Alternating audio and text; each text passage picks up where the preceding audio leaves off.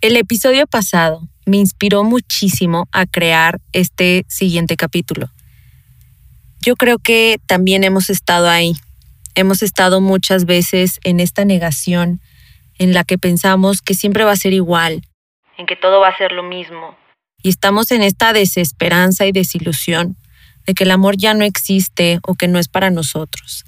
Empezamos a escuchar canciones de Juan Gabriel, de Luis Miguel, de José José y decimos, yo no nací para amar, nadie nació para mí y demás dramas. Pero bueno, hoy tenemos mucho que decir sobre por qué nos cuesta tanto trabajo colocarnos en un lugar de manifestación y esperanza en el amor. Hay épocas para hacer preguntas y épocas para hallar respuestas. Bienvenidos a Algo que Decir. Yo soy Lisa y traigo consejos no solicitados pero necesarios.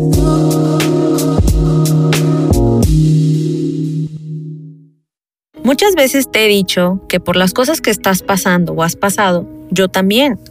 No soy superior a ti, sin embargo, he hecho pues el trabajo de indagar en por qué a veces nos sentimos de ciertas formas. Yo soy una persona que también como tú tiene traumas pasados, He tenido relaciones pues efímeras, también muchos casi algo. También he tenido muchas confusiones de saber cómo abordar el tener una nueva relación, si es momento, si no es momento, si estoy lista, cómo hacerle, ¿no? Y también me castigo mucho cuando idealizo a las personas. Sobre todo, ¿sabes qué pasa? Que luego a veces caigo en un hoyo en el que empiezo a salir con mucha gente y ya no sé cómo lidiar con ello. A veces también el haber pasado por una situación de dolor anterior me hace ponerme una máscara de firmeza y de injusticia. Ya no quiero verme vulnerable, sin embargo sé que tengo que ser vulnerable si es que quiero conocer a alguien más.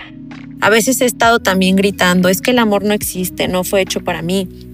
Tengo una desconfianza terrible en que pues a lo, mejor alguna vez pueda volver a ocurrir, ¿no? Y entonces me quedo pensando y digo, ¿cómo superé todo eso? ¿Cómo ya no me coloqué en ese papel? Porque eso me pasó hace muchos años.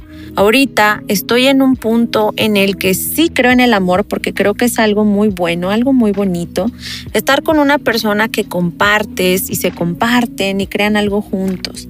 Esa emoción no sé, digo, la verdad es que me gusta mucho esa emoción en la que empiezas a conocer a alguien, esas maripositas, pero luego les da un poco de ansiedad. Y terminas en depresión y en terapia, así como, y ya hablé en terapia de ti, pero no fue bueno.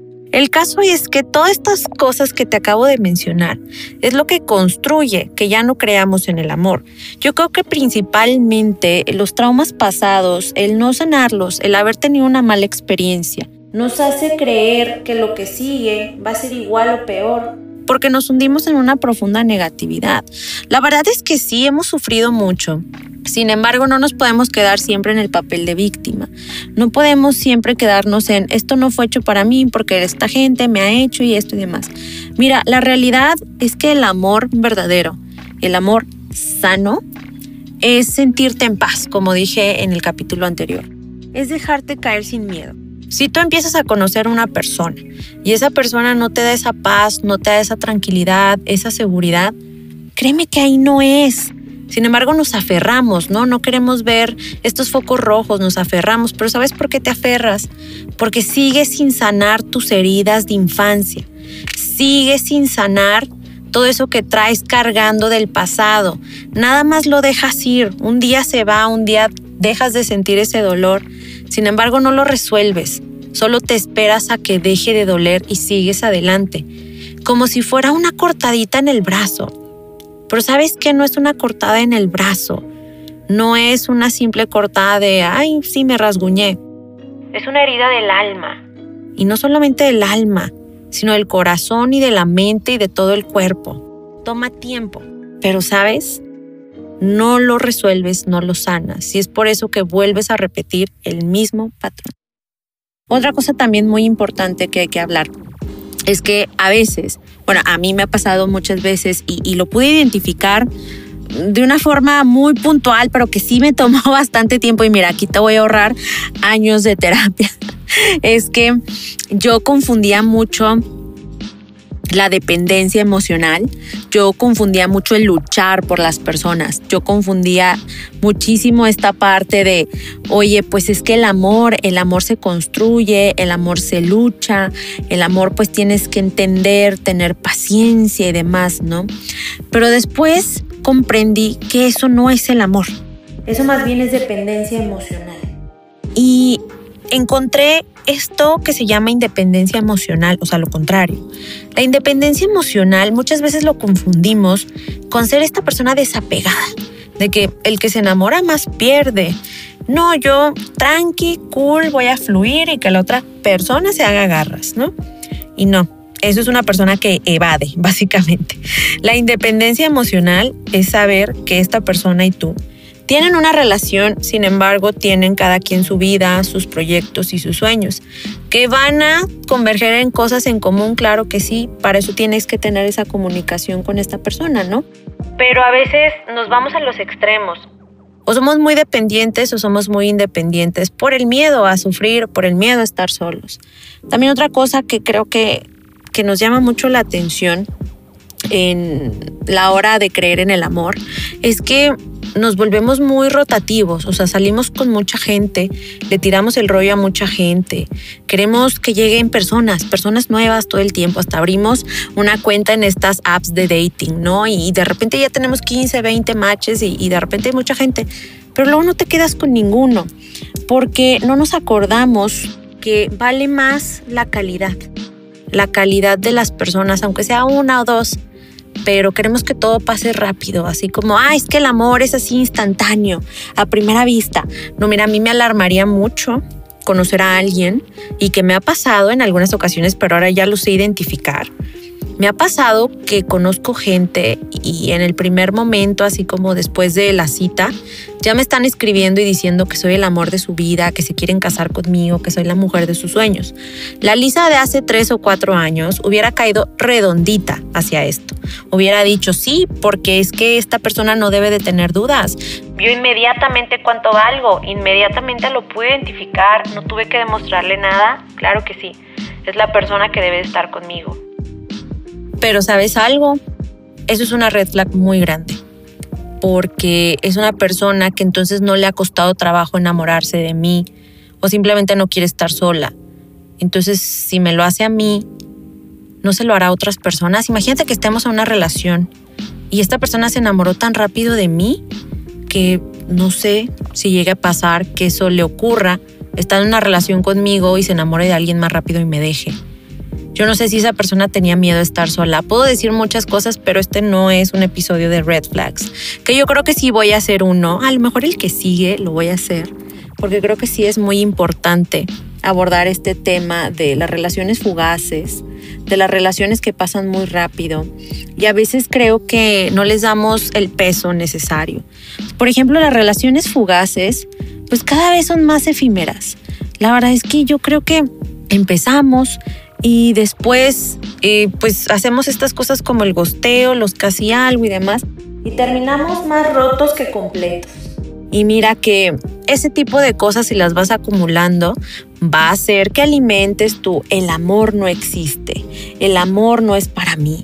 Tengo mucha desconfianza, ¿por qué me está tirando el rollo esta persona? Seguramente quiere algo, seguramente nada más me quiere por esto y aquello y bueno, mira, la verdad es que a veces llegamos a pensar que el amor no existe porque juntamos todas nuestras experiencias pasadas y nada más estamos reproduciéndolas como una película en la mente.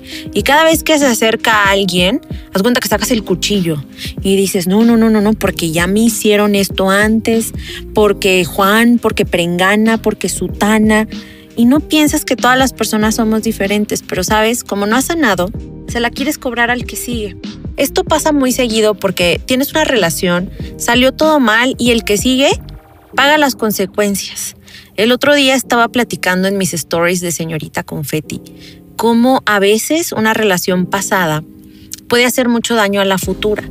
Por ejemplo, había una vez un video que, que expliqué un poco de una chica que decía que su novio no la dejaba poner cosas en su carro. Y ahora el nuevo chico sí la dejaba poner y pues que ahí era, ¿no? La verdad es que, ¿Qué haces grabando un video en el carro de tu actual novio, comparando tu relación con otra gente? Eso le va a hacer mucho daño, pero ¿sabes qué? Eso es herida de traición. Porque sigues alimentando la desconfianza en tus siguientes relaciones. Si eres alguien que tiene mucho a comparar, es que él era así, es que ella era así, es que seguramente tienes herida de traición, pero no lo has querido resolver tampoco. Porque a veces creemos que la desconfianza es algo que tiene todo el mundo. Hoy es muy normal que todos nos sintamos así con miedo de empezar una relación nueva.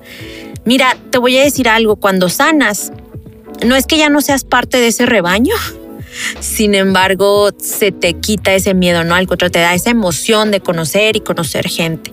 Entonces, cuando vienes con una herida de traición, yo creo que sí es importante puntualizar que te va a costar a lo mejor un poquito más de trabajo confiar y creer que hay personas buenas allá afuera. Pero bueno, el caso de todo esto que acabamos de platicar es que quiero que reconsideres todas las veces que has dicho que el amor es una basura, que el amor es algo que ya no existe. Ahorita cuesta mucho trabajo conocer gente verdadera porque ya todo es tan rápido, porque ya la gente solo busca esto y aquello. Si tú sigues alimentando esa realidad, si asumes que esa es la realidad actual de todos, eso es lo único que vas a poder ver. Puras situaciones en las que el amor no juegue a tu favor. Pero si te pones a reprogramar, a sanar, y a creer de nuevo que eres merecedor o merecedora de recibir amor incondicional y que no eres difícil de amar, créeme que en un par de semanas vas a ver cómo las cosas cambian. Y vas a creer que hemos hecho brujería, pero no. En realidad hemos trabajado en la ley de atracción, en la ley de asunción y sobre todo en que trabajes en tu mejor versión para que puedas construir la vida que anhelas. Pero no la puedes construir si sigues pensando que todo juega en tu contra. No te digo adiós, pero es momento de dejarte con tus reflexiones. Si te ha gustado algo que decir, puedes compartirlo con esa persona que no te ha solicitado un consejo, pero no le caería nada mal uno. Si quieres seguir atento y no perderte ningún episodio, sígueme en mis redes sociales o visita señoritaconfetti.com. Hasta la próxima.